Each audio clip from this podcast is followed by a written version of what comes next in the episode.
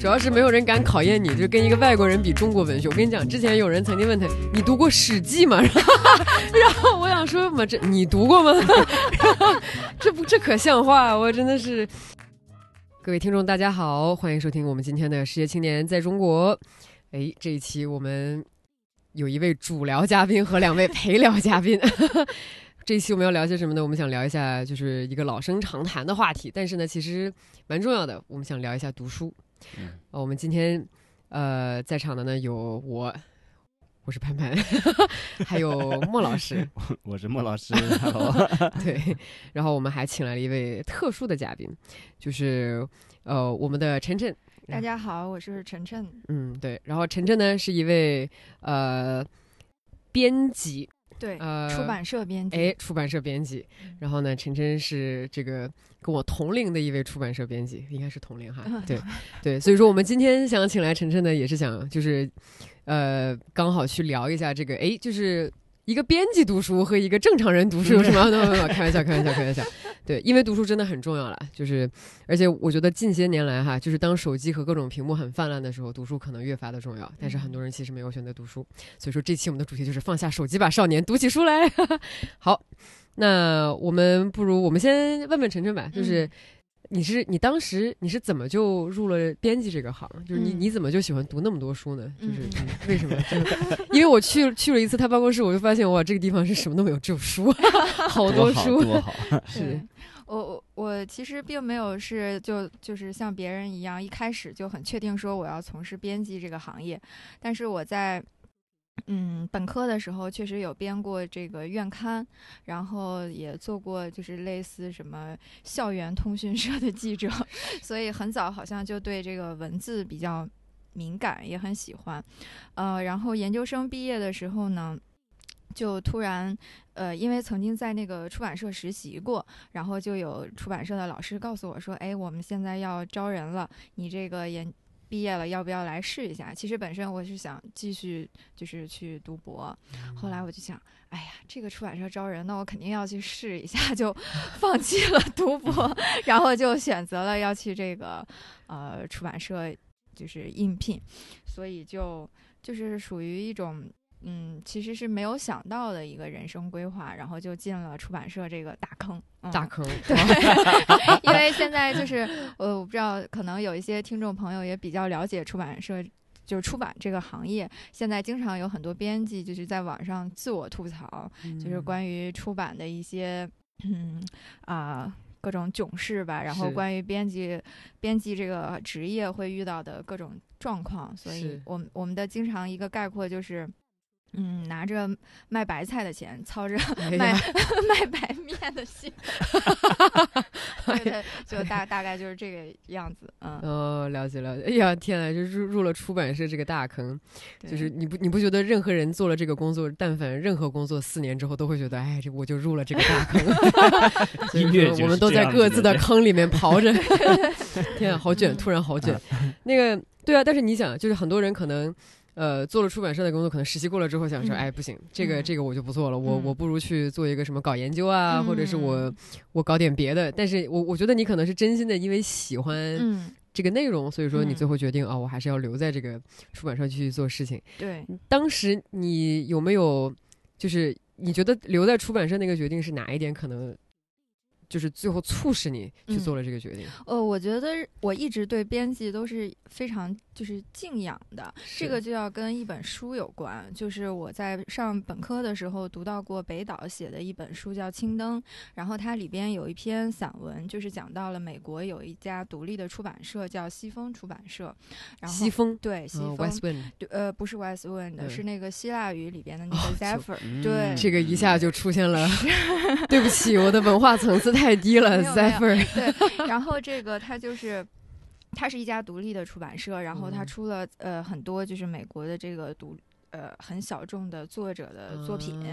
啊，然后就是北岛他，因为北岛是一个很有名的诗人，然后他去那个西方出版社，呃，和他们的编辑还有他们的创始人吧聊天的时候，就里边就有写到一句话，然后就说这个世界上的好书太多了，但是好的编辑太少了，嗯，然后还还然后还有提到就是说我们。就是不应该让那些读者在书架前等太久啊。我当时就是因为在本科的时候看到这个，就特别触动我，我就觉得这个。因为以前我对这个出版啊、编辑是完全没有概念的，但是就是因为那一本书，就让我觉得编辑是一个很神圣的职业。然后在经过本科去这个出版社实习以后，我看到的那些编辑，他们的工作状态也确实是就是很。兢兢业业的对待每一本书，然后他们所做的工作也是说，就像那个文章里提到的，他是要把好书送到读者面前。嗯，所以我就觉得这个职业在我心中有很高的分量。是，即使我不去做研究、读博，或者啊，接下来去大学里教书，那么。我唯一能想到的，我愿意去真心从事的职业就是编辑，嗯，就是因为这个可能最终会 就是做了那样一个选择。形象突然变得很高大，没有没有没有，就我觉得可能每个人他都会有某一个某一个种子吧，像那篇文章，我觉得可能就是一个种子，当时。看完就是他会让我对这个事情有一个认识，可能我不会当时看完就说，哎呀，我就要去当编辑，我以后非编辑不干。但至少在那个时候，你就对这个事情有了一个很好的认识。是，嗯，你能大致给咱听众朋友们也顺便给我们俩普及一下啊，我们的一个编辑，嗯，就是如果能简述的话，就是他的工作包括了哪些内容？嗯，莫老师，你知道编辑是干嘛的吗？当然，那你说要不 editor 嘛？What does it do？嗯，具具具体天天你你做什么？那那还是陈介绍啊。想说，你就是把中文翻译成了英文，你这真的是不要这么假大空。你们是 taste maker 对吧？就是你你们选择好内容。对对对，嗯呃，因为我所在的部门是学术分社，所以基基本上出的就是学术领域的书。嗯，比较专业，但是我们跟一些大学类的出版社还是不太一样，因为大学类的出版社它可能都是教授的专著，然后这些书出来只是会面对很很就是很小一批读者，呃，可能只是那个专业的学生或者老师才会看。那我们的学术专著。我们一直想要出版的都是能够面对更多读者的这样的书，但是它有非常专业的知识作为打底，所以我们嗯的工作基本上是要呃去跟作者进行呃很长时间的交流，然后我们。最好是能共同碰撞出好的选题，然后不是说作者说啊，我写了一个什么给你们，你们就出吧，就是那种现在比较多的来料加工。那我们还是料加 对对，我们经常说有一种是来料加工式的编辑出版，呃，那个可能就是一些大牌的作者、名牌的教授。就是他给你一个什么东西，然后我就出了，然后我可以卖很多钱。我们还是希望说，编辑在整个每一本具体的书里能起一个很重要的分量，是有我们具体的出版的理念和想法在里面。然后呢，呃，跟作者共同来孕育出一个选题。那这是第一步，然后可能也是整个就是你说的我们做的事情里，我觉得是最有意思的。源头，那接下来可能就是说要有具体的文字工作，他给我一个文稿，我要对它进行编辑和处理，啊，然后文稿。编辑完毕以后呢，然后就还会有一些在这个就是具体的加工上的事情，因为要把它变成一个具有物质形态的书，所以 对物质形态，对对对，所以我们可能会跟美编进行沟通，包括有一些，因为有一些是图文书，可能我们要设计这个书的内文的版式，然后还有这个图片的排版，另外还有一些，比如在封面设计的时候，也会跟美编进行沟通，呃，另外等书出来。以后呢？现在就是又是一个很讲营销的时代嘛，所以可能也会有后续一些呃具体的，比如说我们要跟作者一起办一些发布会呀，或者读书这种交流活动类似的。就是现在的出版行业也有很大的变化。那在以前，一个编辑他会。从头管到尾，就是我所说的刚刚以上这一些事情，都是一个人来负责，所以我们叫责任编辑，就是你会对这一本书来负责，就是我们简称的责编。是这个意思，对。但是现在这个行业就非常的呃细化，就是在一些尤其是很大型的出版集团里边，它是每一个都叫，就是它的编辑有很多种。比如策划编辑，他干的就是我说的源头的那个事情，他只负责找选题，对对对。然后有呃。案头编辑，案头嘛，他就是只负责编文字。明白明白。对，然后还有美编的，具体就不说了，这本来就是一个很专业的岗位。那还有营销编辑，他就是只负责后续的营销工作。对，其实就是我我个人还是比较喜欢第一种啊，就是这样，你嗯对书有一个很全面的把握。对对对嗯，嗯哇，莫老师，你看到没有？你回答了这个问题的十分之一。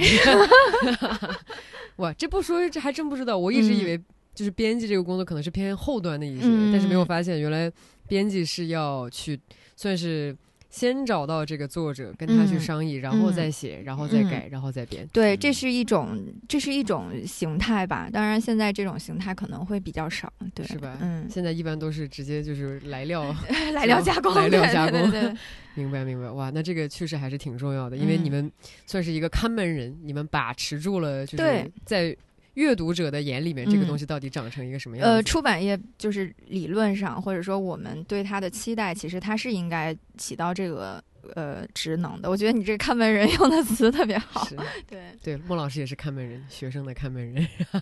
叫看门人？gatekeeper。哦，对对嗯对对，说好了，中文很好的。刚前两期还有评论说：“哎呀，莫老师中文讲的真好。”完了，这期露馅了，就觉得这中文已经哎，到天花板了，到头了。肯定要肯定要报报，这肯定好的，好的露马脚，这露马脚，行行嗯行。读书是一个获取信息的一个方式，那这个东西能嗯不能被取代？就比如说比起其他的收获信息的方式，它有什么优点是吧？这个比如说，你可以看新闻、看电视，然后你可以看手机，然后你可以，对吧？就是你可以 看微博，不敢，是 不敢，对，都都都也算是信息，但它嗯可能还不到，嗯对吧？因为在我看来哈，呃，信息的摄取无非是分成了几个层面，嗯嗯第一层叫做这个叫 information，嗯。它是零散的，它不一定嗯。有个啥东西对。information 的下一个层面叫做叫做 knowledge，就是说这个信息可能被整合了，嗯。它带有一定的结构性，嗯。然后它在你的知识架构当中起到了一些作用，这个叫 knowledge。最后的话，呃，最后的这个部分叫做 insights，就是说你通过对这个这个 knowledge 的这个消化，最后你可以把它上升到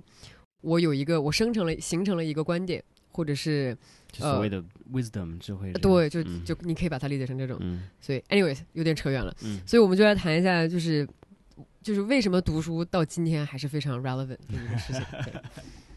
其实我我刚想到一个可能，嗯、就是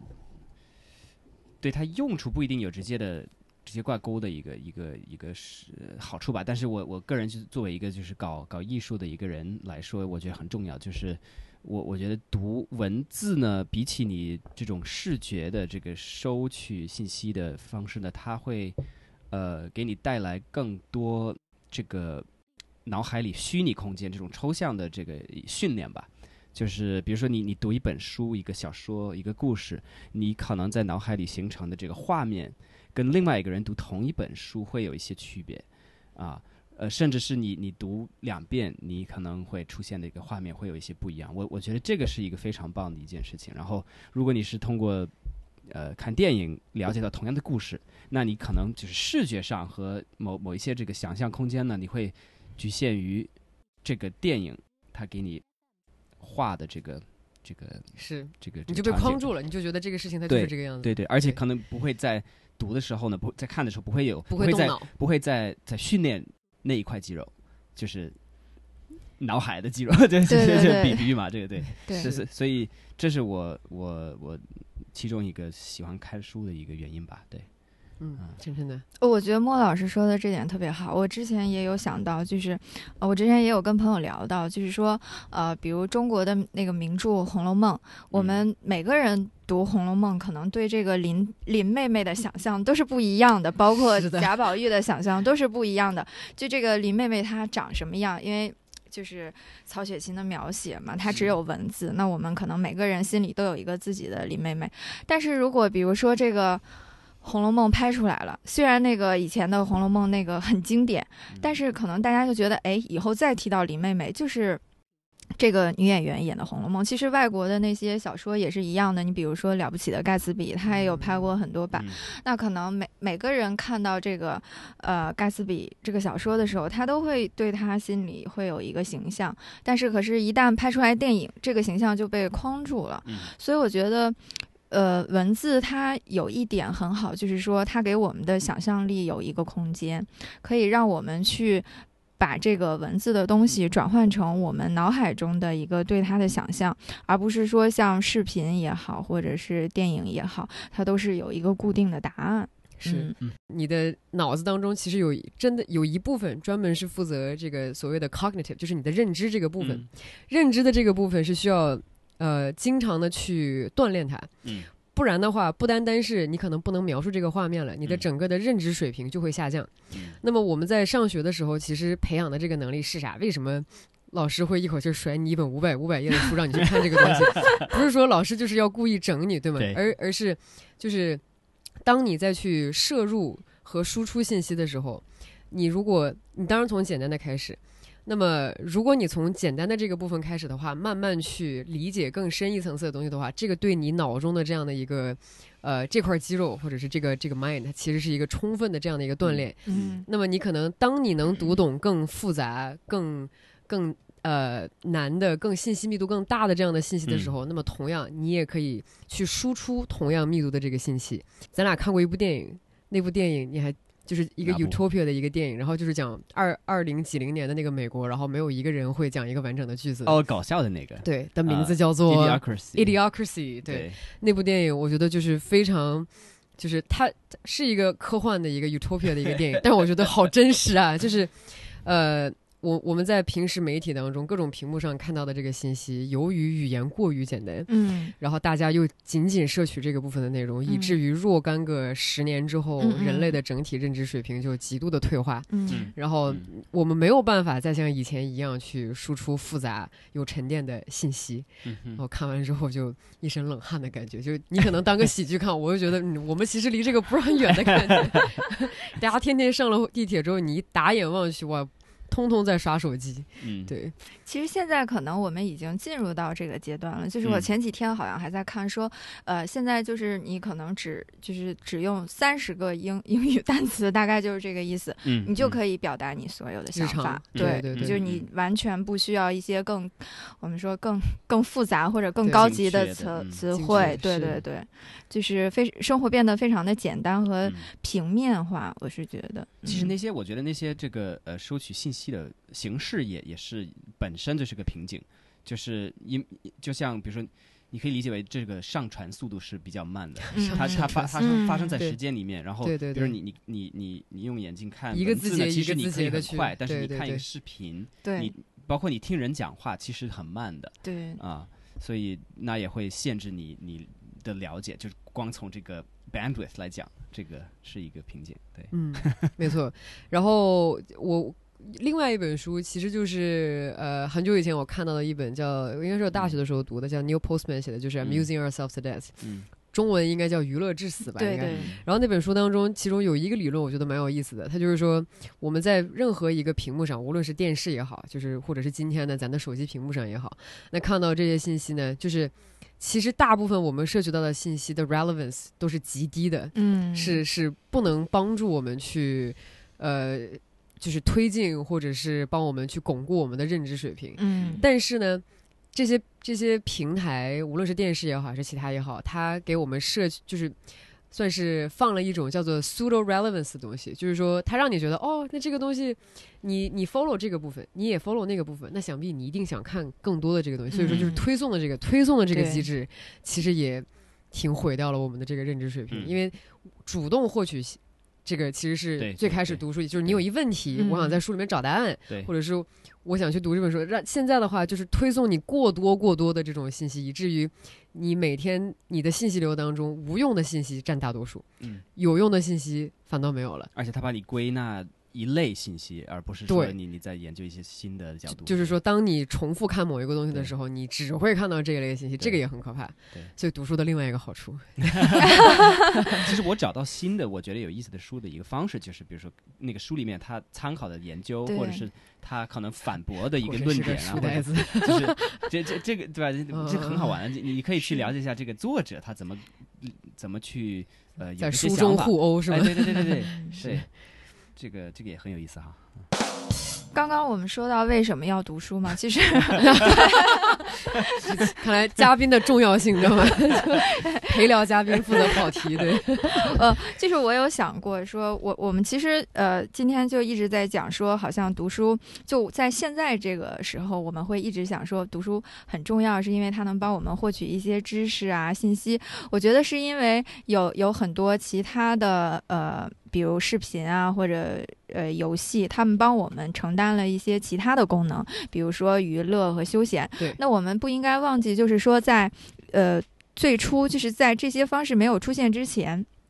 读书它也有这些功能，就是有些人最开始的时候，他读书就是为了休闲，他就想感受到快乐，嗯。就是这是很早的时候。你比如说，当那个小说它最初诞生的时候，就是那些很多就是呃英英国的那些在别人家做女佣的人，他去买那个 小说，对小说，对对对，他他只是为了得到一种就是一种消遣，对对对。对。然后还有呢，就是说，其实读书它也有它也有很实用的功能，比如我我我我就是需要。在以前没有因因特网的时候，我要我要解决一个具体的问题，我就要买一些什么实用手册呀，对呀，对功能性的书，所以它也有很很具体的实用的功能。另外就是就是你刚刚说的那个推推送这个事情，我觉得就是说，呃，其实我们人还有一个 很重要的一面，就是就是就是无目的的，没错，我同意，对对，就是因为你你说可能我去买一个书是为了呃呃消遣也好，可能实用也好，就是你可能还有一个很具体的目的。那有的时候你其实真的没有目的，对，你就是想我要怎么把这一段时间给打发过去，是就是你是要度过这个时间，这是我我觉得人有有很重要的一面是这样子的。那么在以前可能。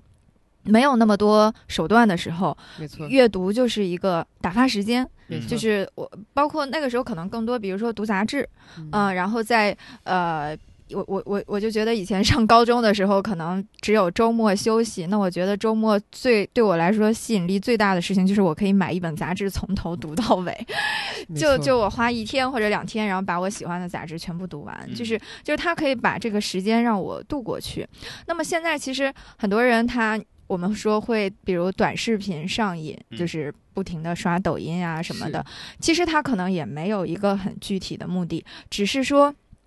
在在那一个在那个刷抖音的那段时间里，他被占有了，所以他觉得这个时间可以度过，这样对他来说就很好。没错，对对对，我觉得是这样的。那其实正是因为前面我我我说的这几种功能，它都被别的手段今天可以更好的替代的时候，比如我想我想高兴，我可以有很多事情干，我不用非得去读书。我觉得正是因为这样呢，那读书它可能对我们人类来说还能延续至今，就是还能存留下来，就是它的呃意义才真正被凸显起来。就是我觉得它是一种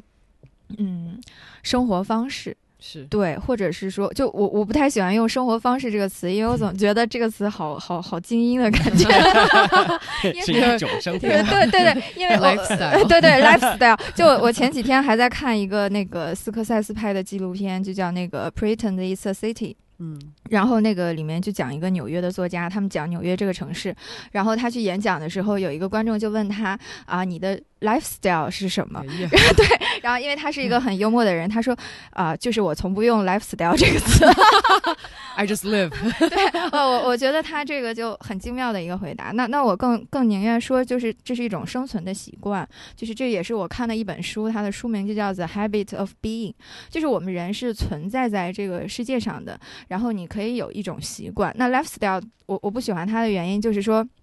它很多，它是给你规定好了，你可能就那么几种 style，然后它有各个特点，然后我去符合其中一种 style。但是这个 habit 的话，就是我可以有呃属于我自己的这么一种呃方式。那我觉得这种方式可能它有一些特点，比如说就是。啊、喜欢阅读的这么一种方式的特点，比如说，我觉得就是不希望自己是一个盲从的人，对，另外就是他也不以自我为戒，就是不会把自己的想法当做一个完全中心的或者是绝对正确的。另外就是我觉得还会，呃，就他总会是相信一些什么的，不是说，我觉得一一一，假如是一个心中就是完全没有呃，我不是说那种信仰或者是宗教性的东西，而是说他对有一些东西有敬畏之心，那么这是可能就是喜欢阅读或者读书能带给我们的一些共性。是嗯哇，这是首先我要特别就是提提一下这件事情，就是陈真是我们第一次录嘉录的一个嘉宾，然后自己带了一个非常严谨的一个提纲过来，想说这比这比主播准备的都好，想说我在手机上无非就是随便写点 notes 啥的，我真的是被震撼到了。我我希望没有改变这个节目的风格。没有没有没有没有。没没没 我我要对以后投稿的嘉宾全部都有一个要求，就请自带提纲过来。将来将来呃，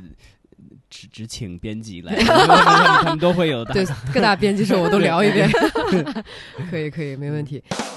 作为消遣的模式，这个没有错，人嗯一定要娱乐，对就是不能总被紧着的东西、工作、嗯呃给占据着。嗯那么在娱乐的这段时间当中呢，嗯呃，书稍有劣势，是嗯因为它较其他的一些娱乐的方法，呃，就是书它没有一个算法，啊，对对 对对，书无非就是静静的在那个架子上等着你去把它找到，嗯就像你刚刚所说。是的，但是现在我们有太多太多的这个更多的平台娱乐方式，嗯不停的再去嗯，非常就是主动的去吸引你更多的这个注意力。嗯就是我觉得这有一部分可能是作为读者本身，嗯我们可以去自省，怎么样去找到更。嗯，另一方面，你觉得作为出版社来讲的话，就是有没有就是有哪些可以更吸睛或者是更吸粉的方式，然后可以让可以让大家来关注到？这个其实我挺悲观的，哎呦，因为因为曾经就是我记得呃，大概去年的时候就有一个 学妹问我说啊、你你觉不觉得这个书的呃电子书的出现会对你们出版业有很大的挑战？然后我当时就跟他开玩笑说，电子书是我们的敌人吗？当然不是，我们的敌人是短视频。对对没错因，为因为我觉得就是书的介质可能有有很多种，然后它也会不断的呃进化，但是。这个归根到底就是你还是在读文字，就是你阅读的对象是一种文字，然后，可是短视频的出现真的是对呃阅读有很大的挑战。就是我觉得最大的不同就是总结我们刚刚你也提到的推送算法之类的，我我自己现在的观点就是，我觉得它的一个区别是有没有体现人的主动性。那阅读的话是我要去挑选书，哪怕是有人给我推荐，或者是我从一些渠道找到一些好书，那么最终我会去决定我要不要读这本书，而且它会有一个啊、书的定价，就是这个消费的行为也有一定的门槛，让我们嗯。去做这个选择，所以它是人的一个非常具有主动选择的一个行为，就非非常体现人的主动性，我觉得。然后这个主动性当然也和你的呃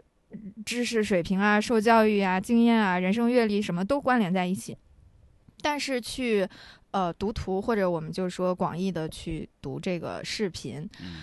它基本上我现在是 会会有大大致会认为它是一个被动受取的状态，嗯因为你是被算法给裹挟在里面。裹挟，对真嗯的就是呃，这个一个一个我也不知道这个算法是什么的东西，他就决定了说啊、你每天就看这些，而且基本上因为它更新的非常非常快，对所以它绝对不给你留一个选择的时间。对你没有时间去做选择，你不会在抖音上看着一个标题说我要不要点开这个视频，对 对你只会点开，然后你看了几秒说啊我不喜欢，然后再关上。慢慢的就是你没有一个去主动做选择的能力，所以我对这个事情挺悲观的。我 我我不太知道出版社和编辑能啊、做什么。嗯对，可能我们只能说我们去出更好的书，或者我们能想一些方式能呃缩短这个书到达读者之间的距离。但是在这样一个就是技术这么可怕的潮流面前，我我我不知道，就是还能作为我们能做什么？对，嗯 我当时在晨晨讲这个的时候，我突然脑子里脑补了一个嗯场景，就是假设说真的书到了那个非常不受欢迎的那个状态，嗯那以后大学老师讲课是不是自己先录两个小时的视频，然后以后上课就是大家好播视频，就是老师讲课没有人看，但播了视频，哎，大家都看起来。但是就是说，但但那那那情况，他还是说话，所以还是语言，就是只是慢，对吧？嗯他是还是就是类似文字吧，只是慢，但是视视频呢、然后它传达这些信息，有时候也没有语言，只是一个、嗯一个一个画面，是可能更多只是一个一个情绪是嗯啊嗯，这个就很不一样啊。是，我觉得莫老莫老师提到的情绪这点也很重要。就现在我们获取信息，就是你刚刚说的这个 information、knowledge、insight 这这几个层面的信息，嗯呃，还有一个很重要的渠道，就是除了短视频，我觉得另外一个比较呃加引号可怕的东西就是 社交媒体。哎呀呀，对对对，我我我我恐怕这期会不会播出来被很多人喷？没事，我们我们一定要当讲实话的世界青年。就就以上都是我的个人观点，跟本跟跟本节目没有关系。没事，你就大胆说。对，不代表本节目的立场。对开头没有 disclaimer 是吧？对，嗯我我就觉得，呃，就是刚刚莫老师提到情绪这个嘛，就是我觉得，呃，我们读书的话，可以帮我们训练思考的能力。嗯但是很多视频甚至社交媒体，它提供的就是一种情绪，然后另外就是刚刚呃潘潘提到的，还有一个就是 opinion。很多人现在他只有一种啊、意见和立场，其实他没有思考。对对对，就是你最后得到的只是一个观点而已。对，对，没错，就是我觉得现在，其实我也很好奇这个事情啊，就是有太多的，无论是中国媒体也好，还是外国媒体也好，我发现有特别多的人就喜欢站队，就是说、嗯我我我就是有这个观点，但是这个观点是怎么形成的？它是从哪儿来的？它的前因后果都是什么？没有任何的根本根本没想透就要站队，没错，所以说我觉得就是为啥我们要阅读呢？其实也是半变相的去教导我们、培养我们一个拆解信息的这样的一个能力，有自己的判断，对对对，知道这个东西是从哪儿来，我们要到哪儿去，对，对吧？所以说这个还是挺挺害怕的，可以了解，这个就大部分的事情都没有那么简单。而且社交嗯媒体它的特性就决定了它必须要在一个很短的篇幅内去表达一个观点。你嗯如果去讲这个什么前因后果怎么来的，你最后就没有观点。是而没有观点，别人就不知道你要表达什么，他没有办法去站队。哎对对对社交媒体它还是图一个，就是哎，我就是要醒目，然后我就是要就是让你迅速的看到我、关注我，然后但是是的，对怎么样最 incentive 就最有煽动性，怎么样来？嗯好可怕！你看我们活在一个什么样的时代里面？呃，好呀。其实我们刚刚也已经把第二块的内容也算是给聊了一下，就是说 读书的好处，对吧？就不需要赘述了。那不如我们聊聊读书的坏处。这玩意儿怎么聊啊？这眼眼眼镜有问题，读书对，就是眼睛有问题。但是你知道吗？现在现在小孩子眼睛脖子有问题都不是读书了，是因为他们看屏幕看的，好吗？对，嗯所以就是读书除了这个之外，还有什么别的坏处吗？欢迎大家来集思广益。就看屏幕也好，或者看书也好，都要都要注意姿势。我我觉得此处应该接一个什么代言，孟 老师温馨推荐一提示。个款呢，这个 OK，好的好的，行，孟老师这个这个软广对找广告的工作就交给你了。什么调整坐姿的这个座椅啊，这个工作桌呀，类似。对，那种站着的桌子啥的，对对对可以可以。我我觉得读书可能有一个呃，我不知道算不算坏处啊，就是我我自己的个人经验，我觉得就是它它它可能容易 使人有一些天真，就是这个天真的意思，就是说。我们对我们嗯会把这个书中的一种理理想的世界过看得过分的重，就是有很有这个可能。然后当你在面对呃现实生活的时候，有的时候你可能，尤其是比如刚从校门里出来，接触到工作以后，接触到这个社会生活的时候，你很很。不知道该如何去应对这种现实生活中的很多人际关系啊，或者一些你觉得很挫败的事情，所以我觉得就是读书虽然很重要，但是生活也很重要。这个必须，就是我觉得不能因为书很好，你就完全沉浸在一个阅读的世界里，那样对个人肯定是没有好处的。嗯就理想和现实还是要连在一起。对对对。嗯那么，作为一个经常读科幻小说的莫老师，想怎么样回应这个问题呢？莫老师，请问你天天觉得自己生活在一个船上是吗？然后旁边都是一堆小机器人，一一堆 droids，然后就你现在撸的不是猫，是一个 droid，是这样的意思吗？可真是啊，这个这个 droid。对，其实科幻小说，我我小时候读的比较多，但是我觉得它也，它只给我带来了好处。第一呢，它让我很喜欢看书，就是为了为了看而看。然后呢，另外它启发了我对科学的兴趣，就是呃，小时候其实我没有上学，我我上了家教，但是呃，一直就是嗯，最喜欢读的东西呢，都是跟科学有关的。呃，科幻小说也好，或者是一个一个课本也好，我我都会就是当娱乐去看啊，所以就是就是讲科学的这一些内容，你会你会当成娱乐的形式对来看，好变态啊！天哪，但没事来一本高数，哇，好刺激！哇，这我就是传说中的学霸凡尔赛吗？就是所以二三就是你你我我可不可以这样理解？就是说小的时候可能是因为你缺失这个方面的。比如说，没有人主动的来教你数学，所以说读数学就变成了一个你很 很不是也不是，因为因为我们家教没几乎就是什么都没有人教啊，都是看书学嘛，对吧？因为我我我妈妈她她带我们，但她是音乐老师，所以基本上是除音乐以外都都没有这个，所以所以我们要看书学啊。但是你们当时的书是谁决定给你们看？就是这些书怎么选出来的？万一你妈一不小心 来了一本《哈利波特》，哇，那那也不是今天这个结果，对吗？就会有一大堆嘛，就不同呃领域的课本。嗯，你你当时你记得你当时读书的时长每周大概是多长时间吗？一天四五个小时吧，一天四五个小时，天哪哇，这半天班儿啊！这是对 这是编辑现在每天看几个小时对书，编辑每天都在看书，嗯 编辑除了上班时间都不看书。就是 paid to read 哎呀，books，、真真真好，我开始羡慕了，是但是人家还有一个活呢，就是人家得出书，不是看完了就拉倒了的好吗？那是还是有压力。对对对对你要当好这个看门人。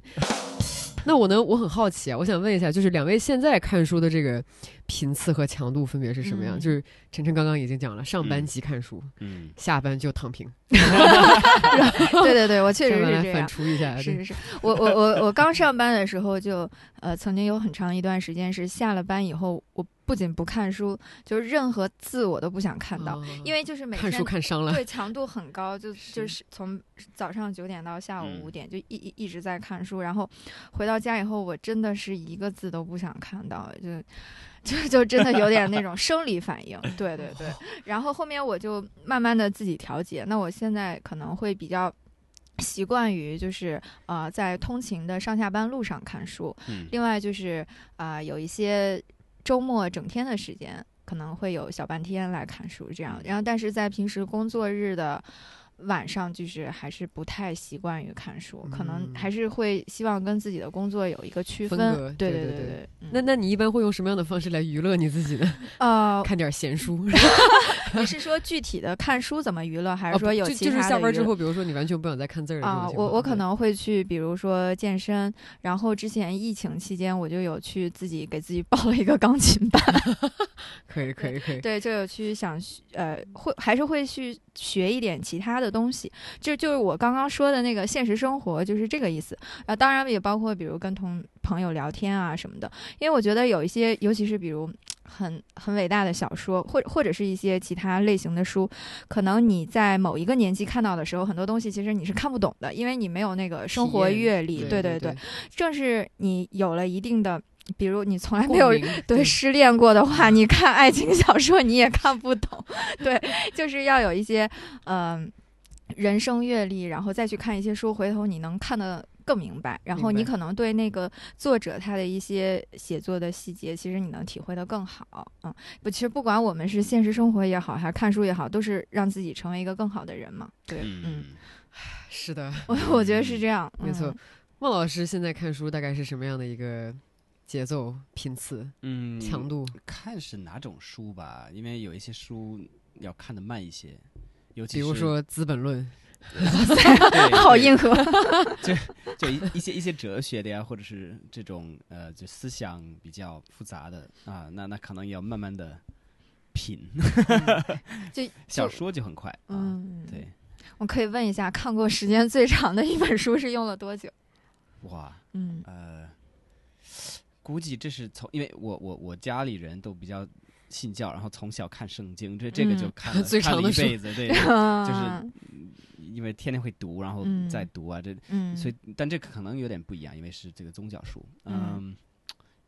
马克思这个也用了还挺长时间，好几个嗯月，哦，对你说已经有人在质疑你到底是不是真美国人了，结果现在你又来了个读马克思，哦我的天！关键是接在圣经后面。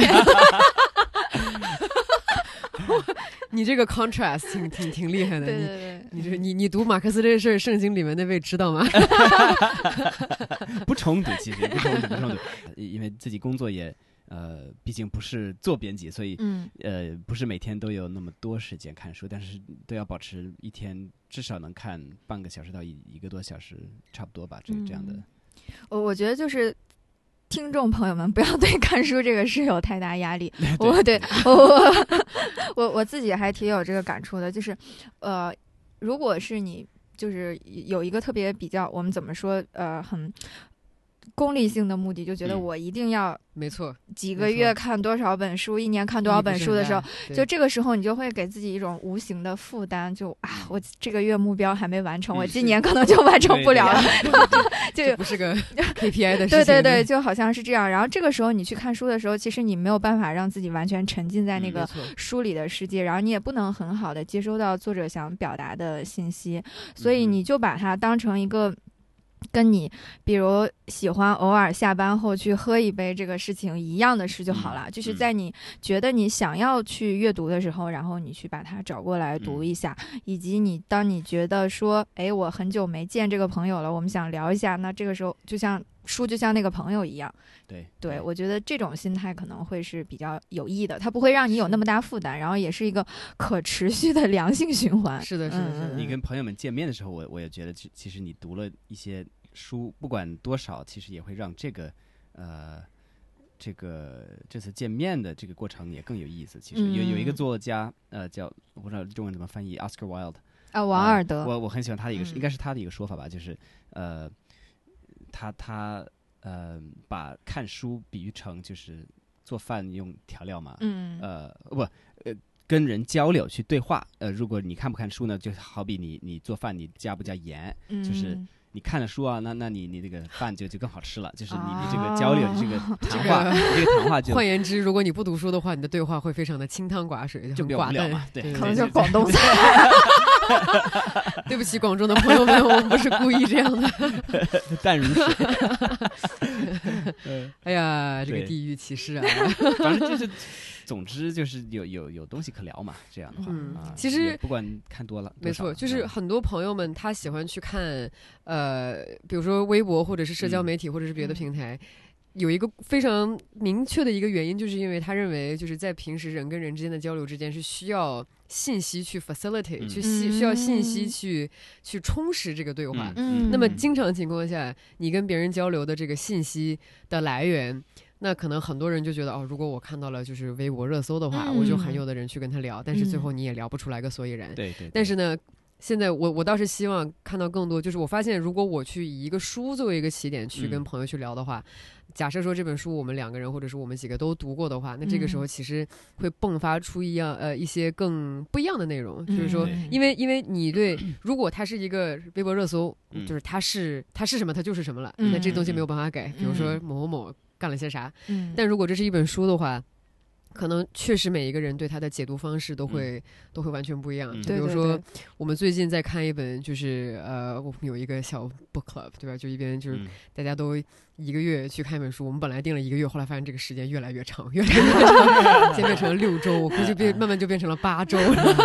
然后就是一个月一本，我觉得就是非常非常慢的一个速度哈然后就读完读完了这一本书，然后这书一般不会超过三百页，对吧？就不会谁都不会说我像莫老师一样挑战一下，我一个月读一本马克思的 《资本论》上下册，一共加在一起三千页，哇，那真的是还得做笔记哇。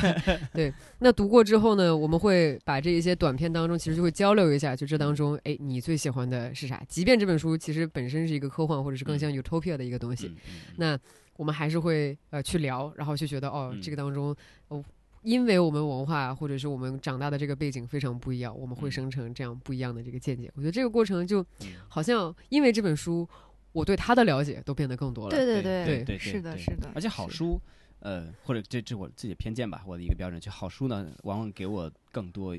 疑问吧，就是嗯它。当然有一些书呢，它也也也也是给你展开一些研究啊，然后说说明他们对针对某一个问题的一些看法和和他所所这个发现的信息，但是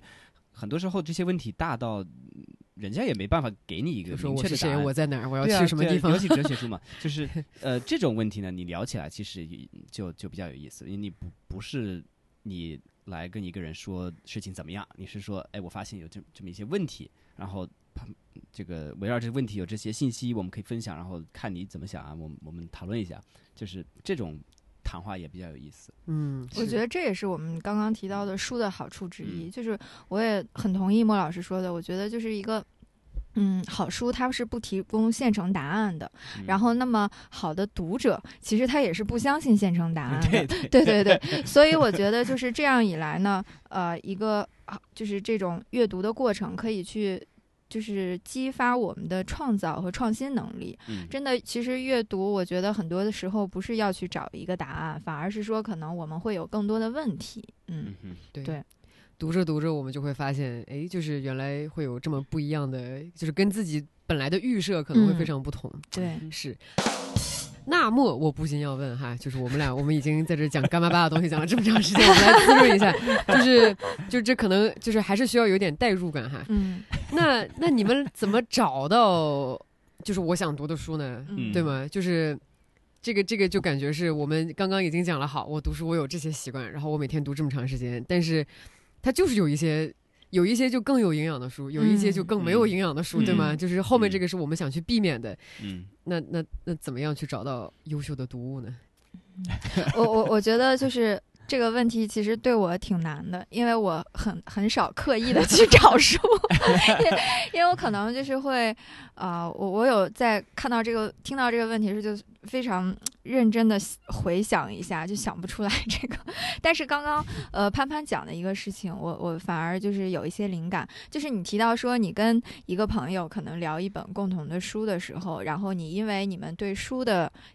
看法，反而你对这个人有了了解。那我觉得其实反过来也是一样，当你对一个人有了了一定了解之后，其实他推荐的书你会更信任。所以嗯我想了一下，我可能还真是这样，就是我一般呃。知道一些想读的书的来源，其实就是通过，比如说我的一些老师，然后我的一些嗯朋友，然后还有就是我在豆瓣上关注的一些我就是完全不认识的人，但是他们都有一个共同的特点，就是经过一段时间的我的观察以后，因为因为像老师和豆瓣上那些我不认识的人，我可能没有什么机会跟他就是长时间的相处，就除了朋友这些人我不能相处，但是我对他可能会有一些观察，比如说他啊、发表的一些看法呀，以及他的一些嗯日常的生活。在这么一段时间以后，我会对这个人有一个认识。那么，然后他推荐的一些书，或者他推荐的某个具体领域内的书，我就会比较信任。然后我可能就会啊、加进购物车里啊，或者我会去看一下。对，嗯所以基本上我感觉是一个，其实是从一个现实再到书的这么一个过程。是嗯嗯嗯，我也是很多书都是因为朋友推荐嗯，而去看，然后可能刚好跟那位朋友在聊某个话题，他就提到这本书，就、嗯就可以更呃有深度的去了解这个话题。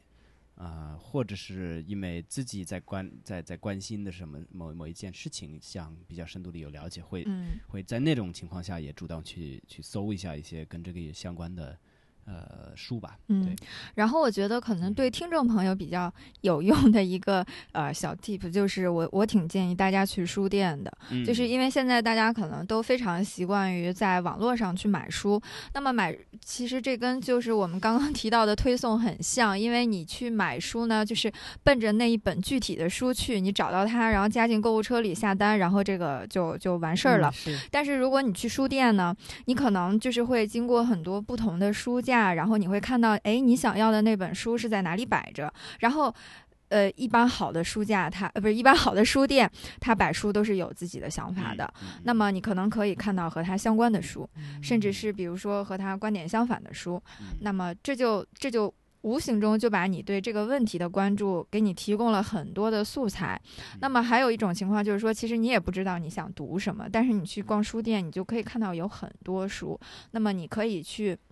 它跟网上很不一样的是，你可以真的去摸它的这个质感，嗯然后你可以去翻开去试读一部分，然后当你真的觉得你对它感兴趣的时候，你再把它带回家。对，我觉得这也是呃很很好的一个方式。另外就是，我觉得最近以来我知道好书的一个很重要的途径就是播客。是的，我们终于聊到了播客，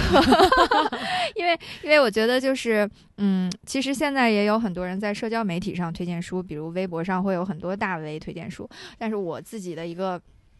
心得就是，往往这种被很多大 V 集体转发推荐的书，营销性质很强。对，买回来可能失望的居多。对对对但是我觉得播客为什么和他们不太一样呢？就是，呃，播客会有呃足够的时长供嘉宾去来讲解他的想法，那他会把这个书可能会讲得更细致一些，然后你对这个书的了解就比只是一条微博的这种更平面的那种，对对对更立体一些对更立体一些，然后你再去会想，哎，这个书我好像挺感兴趣的，然后我可能就会去去读一下，嗯。嗯，是，我觉得就刚刚也是受了一下你的启发，就是关于怎么样找到这个比较靠谱的这个书。呃，我的朋友们当中，确实有的时候会，比如说吃饭或者是聊的时候，就会有一些书的这个推荐。然后有的时候我会参考一下豆瓣图书，但是我觉得豆瓣图书那个推荐其实是非常不靠谱的。嗯呃，就比如说那个 Shelling，其实有一本书叫做什么，呃，微观动机和宏观 micro behaviors。micro motives，微观动机和宏观行为吧，那本书应该叫做。那本书在豆瓣上，这这这简直是就是任何一个经济学，经济学名著。我觉得，如果你真正仔细去读它的话，呃，他会分分析就是对市场的一些理解，以及包括后续如果你工作之后，你去理解某些 organization 当中的行为，都是很有帮助的。那本书的评价在豆瓣上六点八，我不知道谁评的，我天呐，所以。我会参考一部分豆瓣上，然后同时呢，我自己有的时候，呃，也是会呃 follow 一些就是呃一些看书比较多的一些，比如说、嗯记者可能看书看的比较多，或者是嗯这个出版从业人员，有一个在 Economist 工作的一个算是一个写手，他叫王丹，然后他其实前段时间有一个 book list，嗯呃，然后我觉得还是呃非常有意思的，非常对我的口味。然后再比如说像这个 Bill Gates，他那个书单。呃，也是很可的，它里面可能会嗯。包括的这种品种和不同的品类就更多一些，你可以参嗯考，然后去嗯取嗯。你想拿的这一个部分。那他读的这些书当中，就不免会看到一些，就有一部分可能是那种呃一直以来都非常有引导性质的一些比较老旧的数据，然后另外一部嗯。分可能跟时代比较接轨，就比如说一嗯。部分可能是新冠疫苗，嗯。可能是这个。这个什么跟 health 相关的呀，或者是一些跟这个科技相关的。然后奥巴马呢，其实有个 book list，然后 Oprah 呢也有个 book list，大家都有个 book list，所以说就我觉得像这样的 recommendation 也是找不完的哈。嗯好，呃，最后的这个收尾的这个问题呢，我想来问一下大家，就是这这问题可能有点大哈，但是嗯 feel free to 就是自自行可以去把它给精缩一下，就是说，想必在你这一生当中，一定有那么几本书对你的影响非常的大。哎呀，天哪，这这这本书不 可以说是字典，突然感觉好沉重。就是他他他可能是就因为书嘛，就是我们当我们看完之后不一定给我们答案，但是必必须引发我们的正向的思考，嗯嗯然后让我们变成一个更好的人，是我们读书的一个嗯初衷。嗯那么。在这个基础之上的话，你觉得在你的生活当中，就是可能哪些书起到了这样的作用？看孟老师脸上有一丝微笑，感觉是有很多要说的样子。这个对影响力比较大的书呢，应该可以说很多，但是我刚想到可能最适合我们这个节目，哎呃，这就是 好，因因为我我我我我是美国人嘛，但但我们这节目节目也是这个这个华语呃这个中文进行的哈，然后我我想到了就是呃你又要对我圣经吗？我不压力好大哦。我我的圣经吧，就以圣经之一，就是有有有一位呃西方学学东亚文化的一个一个学者呃叫利玛窦，然后有一本书是那个耶鲁历史学家呃 Jonathan Spence 呃写他的这个经历的，然后特别是写他的一个就是呃当年那些 Jesuits 他们呃被是圣经外国传教士到国呃，传教士、嗯对，呃，他们背圣经或者是背任何东西学语言，就他们想背任何东西，他们有一个一个技术叫 memory palace，就是呃一种方式，呃，练这个记忆力。然后这个这本书就是呃利玛窦和他的 memory palace，就是 memory palace of 利玛窦 Matteo Ricci。嗯然后呃，其实也是讲他的人生，然后他怎么来到国内，然后怎么学的中文。然后这个我我我读这本书呢，就读了好几遍，然后非常受启发。是。就各方面，从他的努力也好，或者是这种这种记忆方式也好，是。就想用想象力啊，这各方面，嗯。所以这个这这本书，呃，一直是起到非常关键的作用，在我这个至少我开始学中文之后的这个人生道路上。是的，我在这儿再补充一个背景嗯。信息，就是孟老师可能这辈子不崇拜任何人，但如果非得说一个他很崇拜的人的话，就是 Matteo Ricci，就是利玛窦。我我就是他到北京来之后，第一件做的是我要看利玛窦的墓，然后对对。我要去。这我可以讲个故事，因为那个他的墓，呃，大家如果知道利玛窦的话，你你可能会知道，这个是在呃北京的这个党校嗯，这个这个院子里面，呃，然后呢，小的子，对对对对对对对，呃，他也是第一个这个外国人和他的一些这个这个这个同呃同事呃其他传教士，他们是第一第一批这个在北京呃这个埋在北京的外国人啊，然后这个墓在那边啊没没没有被拆，然后他很难去去去进进去，其实我是呃因为没有事先安排，我就跑过去了，然后 还还翻墙进去，就就那个这一段我会剪掉，对，这这一段我会剪掉。这种行为我们不鼓励。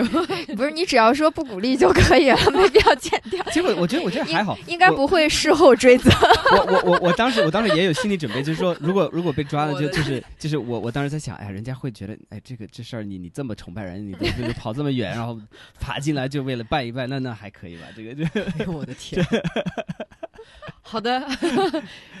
行，可以。你这个，你这个，你这个经，你这个经历和这个书真的是，嗯真的是没法比了。嗯是，嗯，好呀。晨晨有什么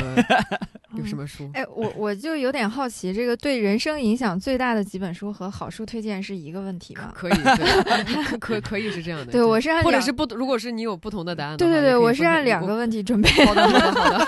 太充分了哇，我喜欢，我太认真，太认真了，太认真没有没有了。，我我就是可能那个对人生影响最大的几本书，就是还是一些可能跟我自己的就是有一点故事，就跟我自己的 人生有一点故事的书。就像刚刚提到的那个《青灯》，就是可能对我走上编辑这个职业会有影响。然后我觉得还有一本很重要的书，就是我上小学六年级的时候。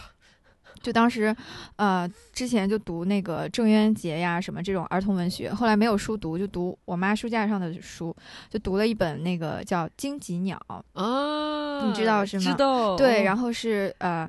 很很早的时候就读那个书，然后我觉得那算是因因为我是学那个就是西方文学的，我觉得那就是我的启蒙，就后面就一直对这个就呃就对这种西方的文学就很有兴趣，对。嗯这是一个，然后后面呃，因为我研究生是写一个美国的小说家，叫呃奥康纳，对，然后我我特别崇拜这个作家，就是她是一个美国南方的女作家，嗯嗯，然后就是她很年轻就得了红斑狼疮，然后就去嗯世了。有然后她是一个很虔诚的天主教徒，但是她不是我们说的那种，就是对她的信仰非常有确定性的天主教徒。她其实是一直在和她的信仰就是有呃有怀疑，然后有在做斗争，对。嗯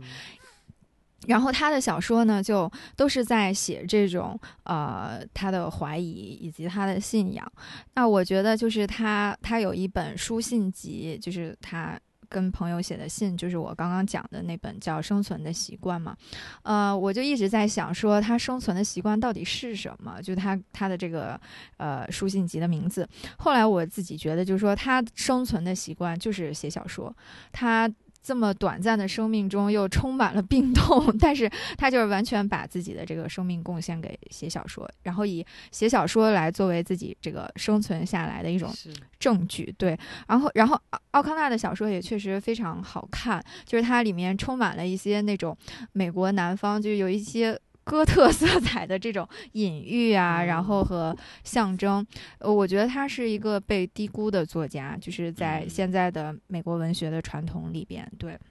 然后还有一本我自己很喜欢的小说，就是，呃，一个中国作家写的，叫《繁花》，是一个上海的作家金宇澄，就是他是写一个中国当代的故事。我我以前就是读很多西方的文学作品，所以我对。中国的文学就是可能没有特别大的感觉，但是因为这本书，就让我认识到说我们中国的这种人和人之间的关系，以及社会这种。啊，我不知道该怎么讲，就是这种生活里边的这种细节，是。对，就是其实它非常的微妙，嗯。啊，然后而且也非常值得记录下来，所以就可能因为这本书让我自己在那种精神世界里的关怀上面有一个转向吧，可能就是从西方转向了中国，对我觉得这是一些对我可能影响比较大的书。然后说这个好书推荐呢，我 我充分，对我我我确实有准备几本，就是显显得我读书很多的 书，因为刚刚推荐的好像都是文学的书嘛，就以前确实是一个文学青年，但是就是做了编辑以后，我觉得这也是很好玩的一个事情，它反而打开了我阅读的面相，就是能读很多其他。如果是类型的，以前我可能都不会看的书，对。然后我觉得印象比较深的几本吧。有一个是叫《金拱向东》，麦当劳在东亚，啥玩意儿？这个你们可能都什么什么没读过。等一下，等一下，它全名叫《金拱向东》，麦当劳在东亚，东亚。金拱不就是那个 The Golden Gate？对对对，我们有时候东亚，东亚，对对对，就 叫金拱门嘛。对，乍一听真不知道这书到底是讲些什么的。而且它确实其实不是一本很新的书，因为它的研究资料是到上世纪九十年代，可能九四到九七年。对，它是写什么事情呢？就是写说麦当劳它进入中亚，就具体比如说日本、韩国、香港和中国大陆以后，它在这个东亚里面，就是在这个东亚市场里面，它做了哪些事情，然后以及它在这个东亚的这些门店里所做的事情，对于这个当地的发展又有哪些改变？就是就是就是一个很有意思的书。对对对，其实我们可能都想不到，就是说麦当劳进驻呃日本。韩国和香港其实给当地的社会带来非常大的变化，就是它是一个参与到他们那个社会改变里的一个事件，而且还讲了说他们做了一些哪些本地化的尝试啊，比如说他可能最先进驻这个香港的时候，他并不是叫麦当劳，而是叫别的名字，对，就是类似于这样的事情，我觉得还还挺有意思的，嗯，然后另外还有一个叫《末日巨塔》。这个对 他，他的呃副书名叫《基地组织与九幺幺之路》，其实这都是翻译过来的。对，你们可以去看那个原版的书。嗯，这个书其实是一个非虚构的。呃，来自于一个非虚构的长篇报道，它的作者是呃，应该是《纽约时报》还是《纽约客》一个很有名的、很有名的记者。对对对，然后他就是得过普利策奖，这个这个这个报道应该也是得了普利策奖。他就是写，呃，九幺幺的这个我们怎么讲策划的主谋之一吧，他的少年就是主。就是记录了他他以前的人生经历了哪些事情，这是主角之一。然后另外一个主角呢，就是这个呃美国的 FBI 的一个呃，我不知道这个人应该怎么说，嗯，没事，就就是不是不是他的名字，就是他的身份，对，职称应该怎么说？Director 主任。对对对对对对，主任 Director。哇，你这个本地化的真好。就是 FBI 的主任啊，就是这这个人呢，他他 对刘主任。他他其实在，啊九幺幺发生很久之前，他就追踪到了这个呃这个主主主谋，嗯对，嗯然后他也曾经给 FBI 提醒过说，警告过对有可能会发生。生个这件会发生一个恐怖袭击。但是都没有被重视，那后来他就退休了。退休以后呢，他就去了一家呃安保公司，就去做他们的这个保安的主管。嗯那这家安保公司就在九幺幺那个袭击的一个大楼里面，对，然后就是九幺幺发生的那天呢，他就在是他退休以后到这个安保公司上班的第一天还是第几天，就是刚到那里去上班。然后就发生了九幺幺这个事件，然后他就在这个事件里边丧生了。对，其实我读这个书的时候就感觉，哇，就命运好唏嘘，就好像那个有有点像读那种古希腊悲剧，就是就是那种你你不知道的时候就。会命运发生那么大的一个改变，因为如果假如说当时听取了这个人的对这个九幺幺主谋的一个追踪的报告的话，可能就就是他自己的命运也会发生改变，然后嗯很多人的命运也会随之发生变化。对，然后还有一个就叫《企鹅七十五》，莫老师不是喜欢企鹅的书吗？我不知道嗯这本他有没有读过。是 Penguin 哦对，Penguin，对对对就是他是讲这个企鹅图书的艺术总监嗯保罗·巴克利，然后就是在企鹅图书七十五周年的时候，他选出了七十五幅呃企鹅的图书的封面，然后出的一本书。因为就我自己对那个图书封面设计特别感兴趣嘛，就。每次看这个书，我都会有很多灵感，就看企鹅的设计，对，就看它怎么样，呃，就是首先它会有一个变化，这七十五年来，另外就是说，呃，他们的那些艺术总监怎么样跟那些插画师啊，还有设计师啊合嗯作，去考虑这个书的封面应该怎么样来呈现书的内容。对我觉得这个也是很有意思。然后还有一本是我们，呃。就是中国人 终于说了一本中国人写的书，叫《吃货的生物学修养》。哦啊、这是一个呃科学家写的一个科普的书，就我觉得他书名起的就挺有意思，就吃货的生物学修养，就感觉劝你怎么样变成一个更好的吃货。对，副标题就是说，呃，好像是关于脂肪。糖和代谢的什么呃一些知识，就是他用一种特别容易读懂的语言来跟你讲人体的这个脂肪啊、糖啊、代谢是怎么一回事儿，就让你真的是变成一个更好的吃货，就是怎么一边吃一边还能最大程度保的持健康，对不影响你的健康。感觉这得人手一本儿。对对对，我觉得。非常重要的指南。对这个我我觉得还蛮嗯有意思的，就是我我我就推荐这几本吧。嗯哇，这已经非常，你看看人家莫老师，你看看人家，哎你再看看你，因因为我挑哎选的目标就是要显得自己读书很多。这真不敢跟这个编辑比赛，真的是，我们已经已经没有已经没没有没有没法比了。这个嗯行啊，我我也分享一下，就是嗯先分享就是我对我影响比较大的几本书吧。嗯其实没有那么多，我就我仔细历数了一下，我从小到大可能读过的一些对我，呃，就是我读完了之后确实引发我不少思考，或者是我会主动分享给别人的书。第一本是林语堂写的《无国无民》，嗯，我之所以喜欢它，是因为这本书的呃原稿其实用英文写的，嗯呃，英文的文字非常的优美，后来他自己又译成了中文版。那么读这本书意义的比较深的一点是在于，我本科就去美国上大学了。嗯那么当时呢，就是作为一个刚刚从中国国立呃，就是这种算是公立高中，然后一下到美国的一个教室去上课的这样的一个孩子呢，其实我周围的很多人对我充满了很多很多的问题。你看，公嗯在中西部的一个一个大五百人的大教室，完了就你一个亚洲人，然后这个时候全部人都跟你不一样，然后他们就会很高兴。就是我们最开始的对话就是 Where are you from？我说 I'm from China，然后他说 Which part of China？我想说我说的这个地方你肯定不知道，然后我就说了深圳，然后他果真不知道，他就说 How big is your town？你的这个村儿多大？我就说。Twenty million people，就是说大概两千万人左右，然后就是大概你就已经知道了这个文化的这个水平差异到了一个什么样的状态。他们就会经常问我一些我根本就回答不出来的问题，比如说，就是哎，中国人为什么这样？因为因为他们经常就是在西方的媒体当中，有的时候刻画中国的时候，会多多少少会加一些这种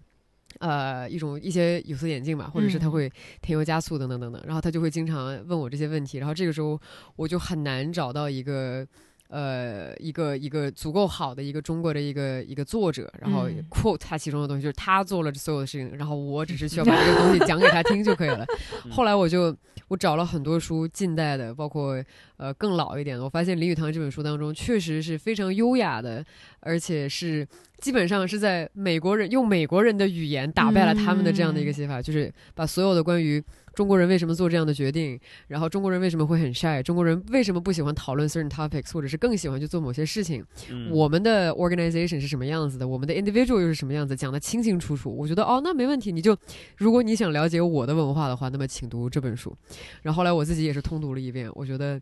呃。就仍然是，就每次当我有深刻的这种 identity crisis 的时候，就身份的这种障碍的时候，我想说，那我读读这个，是，这是第一本我会非常推荐的。另外一本呢是，其实是最近几年才读的，呃，这本书也是很多朋友曾经都推荐给我，呃，可能也是因为我们这一代成长其实太幸福了，没有碰到过什么大风大浪。你看我们的我们的之前的几个几代的话，人家经历过战争，人家经历过挨饿，经历过贫穷，然后到我们这儿的话，衣食无忧，什么都没经历过。那我近期对我来说，可能最大的一个挑战，其实也无非就是生个生个病，然后我嗯去养个病。嗯那么在那段时间，其实有很多呃这种算是我要给我自己精神上的一个力量，然后支撑我去呃就是坚持过那段时间。然后呃我的朋友推荐我了 Victor Frankl 写的叫《Man's Search for Meaning》，嗯然后 Victor Frankl 他自己是一个呃二战的一个集中营的一个幸存者。那么他在这本书当中，呃，这名字可能有点大哈，叫叫生命的意义，但是他是从大概三个侧面去描写了，呃，就是哎人的意义到底何在？呃，他是呃你的工作。你的所爱，或者是爱你的人，以及你你的所有的这些精神的支出，以及你所经历的这一些苦痛，那么嗯最后这一些融合在一起，可能决定了你人生整个的广度和宽度。然后我当时读完这本书之后，我我觉得蛮受启发的，因为我觉得如果这样的一个没有这个世界上没有任何一件事情可能比可能比就二二战集中营更更苦、嗯更更要求人的忍受能力对。，那么如果他可以忍受这样的痛苦的话，那我们现在这些问题又算什么呢？所以我当时读完了之后就，我不知道莫老师还记不记得我那个哭着读完，然后我就开始跟你讲这本书写的太好了，对我很有帮助了。对那个时候，那么同时我也认清了一件很简单的事情，就是。生命这个东西，可能更多的是在这个过程当中，对你，你在这个生命的二十四小时之内，就是无限多天数乘以二十四的这个过程当中，呃，做的事情成就了你自己，而不是这个结尾，是这个是这个过程造就了你到底是谁。Anyways，是这个很复杂过程，建议大家还是有事没事读一下。如果你现在刚好经历苦痛的话，你完全可以读一下这本书。是的，是的，好嗯的。那如果让我去推荐两本我就 in general 觉得还不错的书的话，那我就我就推荐。首先，我先推荐个杂志吧。我觉得《New Yorker》是非常好的杂志。呃，《New Yorker》应该不需要强读吧？就是就正常，但是嗯 anyways 这个也不重要，这个 这个不重要。对，《纽约客》非常好的读物。那么除了这个之外的话呢，呃，娱乐至死，对吧？切一下我们这一期的主题。Amusing ourselves to death，娱乐至死也是非常好的一本书，呃，就是几十年前写过的一本书，直到今天竟然还能这么契合我们这一代人的这个苦痛哈。然后最后一本书呢是《Let My People Go Surfing》的中文应该叫做“让我的人去冲浪吧”。这本书 这本书是 Patagonia 的老板写的，然后 Patagonia 老板叫 Yvon Chouinard，然后他是一个他是一个商人，但他其实是一个登山者，他爱环境，然后他希望所有这个世界上的这个这个大自然都能够被足以被呵护到。所以说，当时他在经商的时候，他就他是抱着这样的一个心态去去建立了 Patagonia，然后他不做任何营销的事情，他做反营销的事情。比如说，他有一年大概是二零一九年的 Black Friday，非常著名的一件事情就是他把一个广告打出来，那个 Patagonia 广告那个大幅的广告上面在黑五的时候写的是不要买这一件衣服，结果结果他们那天的营销爆掉了。对，就是他的这种，就是我我觉得我们当然可以去看一下经商的另外一个形式。然后这本书我觉得对我影响也还蛮大，因为我觉得当商业不一定跟这种可持续性发生一个冲突，嗯就是只是我们需要去换一个方式去进一步揣摩它，嗯到底怎么样可以做得更好。其实我正读一本书有关美国，其实我觉得很有意思，呃，是这个一个法国人写的，叫《The Tocqueville》，其实是老书，但是它是一八呃嗯三十三十几三三四年去美去的美国，然后就是美国这个内战之前嘛，然后他描述美国各方面的这个社会现象、制度，呃等等，也也写不少预言。然后呃，我为什么读这本书呢？是想去更好的了解美国。虽然我是美国人，但是我觉得就是各方面还是有很 很多漏洞，所以我我各方面有很多漏洞，是啥？啊。可 以可以，可以就是你你你是你生在哪里不一定懂哪里，对吧？这个这个没错，不见得是呃，特别能懂你这种感觉。对对对。所以这本书呢，我我强烈推荐，因为我觉得他描述的非常准，然后很多他的预言到现在还是这个呃，他特别在点上，尤其是现在的美国，他他也呃当时呃料想到的啊，那么呃，所以我我觉得他其他方面的一些这个描述和呃想法分析，我觉得都都值得去去参考，所以推荐。嗯，是他叫这这本书叫呃美呃民主在美国。嗯，对，OK，好的，行，我们都好好收进来，到时候我不会写在 show notes 里面。好，那最后呢，我们来问大家一个问题：孟老师，你知道四月二十三号是什么日子吗？你来编一个，你想想看，你四月二十三，三号，对，猫生日。那那你那你还是别别想了。四月二十三号呢是什么日子呢？来，晨晨要讲一讲吗嗯？，四月二十三号是世界读书日，哎对，这是一个可能很多人在那一天如果打开。呃，手机就会被推送告诉你的，对，告诉你的一个日子。但是还有一个冷知识是很多推送不会告诉你的，就 是对对对，四月二十三号跟莎士比亚有关。嗯，是是莎士比亚的生日，也是他去世的日子。对，莎士比亚是不愧是一个文豪，就是出生和生卒同天，对对哇对对对，很厉害。嗯，可能也是因为这个世界读书日 选在了这一天。是为了纪念这样一位伟大的文豪。好呀，那么。呃，四月二十三号，大家记得呃买本书，或者是多看一下书。如果呃大家有什么好书推荐，或者是就我们的哪一个观点想提出另外的一些其他的讨论的话，欢迎直接留言给我们。那么这一期的话，我们也非常感谢我们的非常认真准备的嘉宾晨晨，谢谢谢谢谢大家太认真了，太认真了，这个给以后嘉宾的这个这个要求都都高了一段哈。是啊是啊，这这门槛好高了，现在。好的，非常开心。那么感谢大家收听今天的《世界青年在中国》，我们下期再见。